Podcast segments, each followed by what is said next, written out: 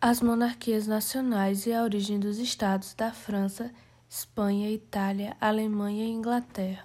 A formação das monarquias nacionais ocorreu durante o período da Baixa Idade Média, entre os séculos XII e XV nos países da Europa Ocidental. A origem do Estado Nacional França. Por a França ser considerado o modelo do absolutismo europeu, esse processo se deu ao longo do reinado das dinastias Capetingia e Valois. No entanto, será a dinastia Bourbon que consolidará os monarcas absolutistas da França. Já a origem do Estado Nacional Espanha ocorreu a partir da união dos reinos de Aragão e Castela, e seu apogeu aconteceu durante o reinado dos Habsburgo. Ambos os países, Portugal e Espanha, começaram o processo da formação dos Estados Nacionais após a expulsão dos mouros.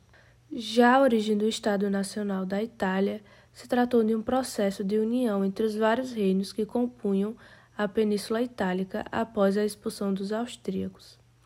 Ocorreu na segunda metade do século XIX e terminou apenas em 1871.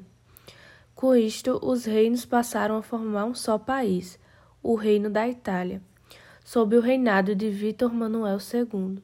A origem do Estado Nacional Alemanha aconteceu através da unificação alemã na segunda metade do século XIX e foi responsável por agrupar o território que corresponde atualmente ao Estado-nação, conhecido como Alemanha.